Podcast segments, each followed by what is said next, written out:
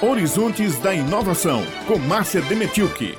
E a gente agora vai falar sobre conhecimento, viu, Raio? É que o governo do estado está realizando o primeiro seminário de transformação digital na educação e na ciência e tecnologia. E quem traz os detalhes para a gente ao vivo é a jornalista Márcia Demenchuk, na coluna Horizontes da Inovação. Bom dia, Márcia, que bom ter você ao vivo aqui conosco.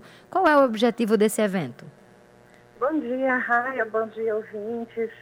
Pois o objetivo desse evento é justamente refletir, conhecer, avançar dentro dos conhecimentos da tecnologia na aplicação para ensinar os estudantes a, a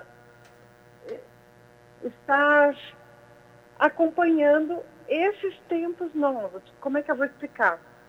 Nós já iniciamos junho e nós continuamos com a pandemia. Nós continuamos com o ensino remoto. Nós continuamos com barreiras, com problemas, com novidades a serem enfrentadas. E o que está acontecendo então? A educação na, na Paraíba teve, passou por uma avaliação de um estudo da Fundação Getúlio Vargas, que colocou o Estado em primeiro lugar nessa avaliação no desempenho com relação à aplicação do ensino remoto. Porque em tempos de pandemia as aulas não são presenciais. A Paraíba teve a maior cobertura e a menor demora na implementação da modalidade de ensino remoto para os alunos das escolas estaduais. E isso deu ao Estado, em nível nacional, a melhor avaliação nesse estudo, uma eficiência com nota 6. E isso foi possível graças ao esforço em planejamento, união de instituições.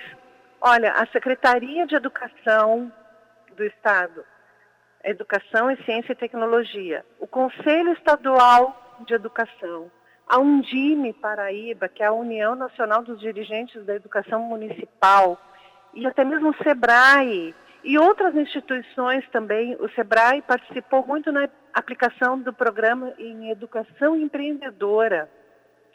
Então, essas instituições e outras unindo-se proporcionaram essa possibilidade de aplicar essa eficiência para os estudantes continuar, continuarem a aprender e não pararem nesse tempo de pandemia. Vamos ouvir o depoimento do secretário de Educação, Cláudio Furtado. O estado da Paraíba vai muito bem com a aplicação de tecnologias educacionais, visto a, a última avaliação feita pela Fundação Getúlio Vargas. É, nós fomos o, o estado melhor avaliado, mas temos que ir mais à frente, ou seja, várias ações estão sendo tomadas para que cada vez mais a gente alcance mais alunos, para que a gente integre os professores e que essas ferramentas tenham uma eficácia junto aos alunos da rede, ou seja, gerando melhor aprendizado e para que eles, nesse momento de pandemia, ou seja, de ensino remoto e na transição para ensino híbrido, essas aplicações na questão do envolvimento com tecnologia, na formação de professores, é muito importante para cada vez melhorar essa nova modalidade de ensino que vai virar um lugar comum no dia a dia da escola a partir dos próximos anos. E foi nesse intuito que, desde ontem, a Secretaria de Estado da Educação e da Ciência e Tecnologia, em parceria com o SEBRAE Paraíba, realiza o primeiro seminário Transformação Digital na Educação e na Ciência e Tecnologia, debatendo justamente a aplicação dessas tecnologias como solução para as barreiras impostas pela pandemia. Almara Medeiros, é gerente da unidade Educação Empreendedora Empresarial do SEBRAE, Paraíba, e participou da organização do seminário, nos traz outra declaração a respeito desse evento. É importante também que percebemos que a transformação digital não acontece apenas através dos processos, ela acontece fundamentalmente através das pessoas. E isso é onde justamente a gente precisa encarar o processo de transformação. Todo e qualquer processo de transformação ele acontece através, através das pessoas. E, e é nesse foco que a gente precisa mirar. É, entendo que a Secretaria de Educação ela está justamente trazendo um seminário como esse para trazer como pauta de debate a importância justamente de um tempo que a gente está vivendo com tantas dificuldades para professores, para alunos e essa transformação digital ela se faz preponderante, mas ela não seria é, mais importante do que as pessoas no processo e ela só está sendo capaz de acontecer atra através justamente das pessoas. Então, não existiria tema melhor para que o governo do estado, através da Secretaria de Educação, Ciência e Tecnologia, trouxesse como pauta para um seminário como este. E foi justamente o que o historiador palestrante de ontem, o principal palestrante, o convidado Leandro Carnal, falou a respeito dessa participação das pessoas. No, as pessoas são o, o principal foco no processo todo, equipamentos, tecnologia, são ferramentas, são coisas que se usam para que as pessoas possam avançar. Ou seja, os professores na educação, ela tem que estar ligada a, ao desenvolvimento da criatividade. Como que a, o estudante, o professor, que o professor também se, se deparou com muitos problemas a serem enfrentados durante essa pandemia, mas como que é possível resolver esses problemas? De que forma eu vou poder resolver? Não, não, isso não foi estudado nas universidades. O que nós estamos enfrentando hoje em dia não foi ensinado, não estava nos livros, não estava teoricamente exposto. Então, todo mundo se deparou com situações novas. E é isso que está sendo debatido hoje nesse seminário e o Mara destaca ainda a visão de empreendedorismo na educação como ferramenta, justamente para atravessar esses imprevistos. Vamos ouvir mais uma vez a Mara.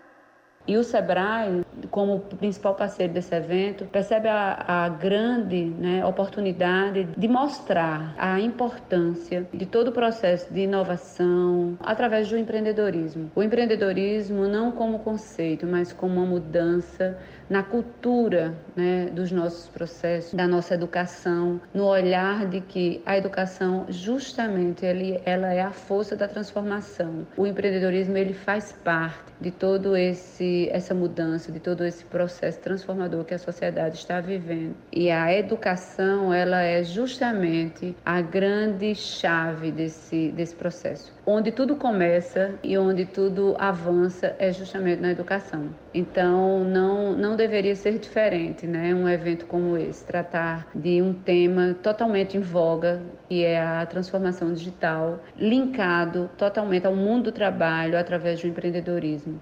Um eixo que hoje se torna cada vez mais estruturante na grade curricular das escolas do ensino formal. O SEBRAE tem justamente acreditado nesse tema, nesse processo de transformação. O evento está sendo transmitido pelo canal do YouTube da Secretaria de Educação da Paraíba e é acessível a qualquer pessoa. Hoje e amanhã é o último dia, inicia às 14 horas. E hoje quem vai estar no a palestrante principal, as, as duas palestrantes principais que estarão hoje é Luísa Helena Trajano, a presidente do Conselho do Magazine Luiza e presidente do Grupo Mulheres Brasil, e Karina Barros Calife Batista, médica, doutora em medicina preventiva e membro da Rede Brasileira de Mulheres Cientistas. E, gente, é importante acompanhar esse seminário, não só como soluções para educação para as escolas, mas ele está sendo um grande aprendizado para qualquer setor que queira aplicar esses conceitos, ou entender o que está acontecendo no mundo hoje, está é, tá muito interessante acompanhar. Vale a pena, indicamos. Um pois é, Márcia, abraço, olha só, muito, muito importante todo esse assunto que você trouxe, porque realmente o corpo escolar, a gente fala sempre aqui das É. adaptações que a pandemia trouxe, né, para nossa vida, para todos os setores, mas talvez o corpo escolar tenha sofrido mais rapidamente todas essas consequências da pandemia, né, Márcia? E seja aquele que a gente colha os frutos mais na frente também de to- dessas aulas remotas, desses novos, novos formatos. É. A gente trouxe aqui relatos de professores que precisaram aprender a lidar com a tecnologia nesse momento de ensino remoto, escolas que precisaram entender melhor sobre os protocolos sanitários, alunos que precisaram se adaptar a ficar longe da escola, longe dos amigos da escola e também aprender ali é, a a ter mais familiaridade com essas tecnologias. Então, foram muitas adaptações no mesmo ambiente, no ambiente escolar, né? Ou seja, né, Márcia, assim como o Raio está colocando, novas maneiras de aprender e novas maneiras de ensinar. Em Todo o corpo docente e discente teve que se envolver nessa pandemia muito mais com criatividade né, durante o processo educacional. E tudo teve que ser com muita agilidade, teve que ser muito É. rápido, porque o tempo estava passando, o tempo não podia ser perdido. E as coisas não podem, o ensino não pode, não pode ser feito de uma forma sem planejamento, de qualquer jeito. Precisa ter uma orientação pedagógica em cima de toda essa mudança. Então, foi uma experiência, está sendo para a educação na Paraíba uma experiência e tanto. E olha só, Márcia, esperava-se, né, por parte do governo federal, do MEC, esse tipo de direcionamento, né, para que todas as instituições baseadas nesses encaminhamentos conseguissem fazer essas adaptações. Mas o que a gente viu por parte do MEC foi desencontro de informações, falta de conhecimento, prioridades invertidas. Então, os estados que tiveram ali gestores sensíveis à pauta da educação conseguiram realmente esse destaque, como foi o caso da Paraíba, mas essa não- esse não é um cenário comum a todo o país, né? Não queremos ah, desmerecer os esforços dos outros estados de jeito nenhum, mas a Paraíba realmente se sobressaiu, teve uma, um enfrentamento conjunto de várias instituições de uma forma muito rápida. A resposta foi muito rápida. Ninguém ficou esperando o que o MEC faria. E, e também a- o contexto político, ele é bem compreensivo, bem compreendido ah, em- por todos os ge- gestores aqui do Estado. Então, aconteceu, felizmente, para nossa felicidade, para a felicidade dos nossos alunos, os professores têm crescido com essa experiência. Enfim, tem sido uma evolução e são, como Leandro Carnal também falou ontem, são sementes que darão frutos nos próximos dias. É isso, então, muito obrigada, Márcia, mais uma vez pela sua participação aqui no Jornal Estadual e sempre é muito bom tê-la ao vivo aqui conosco. Muito obrigada. Um abraço.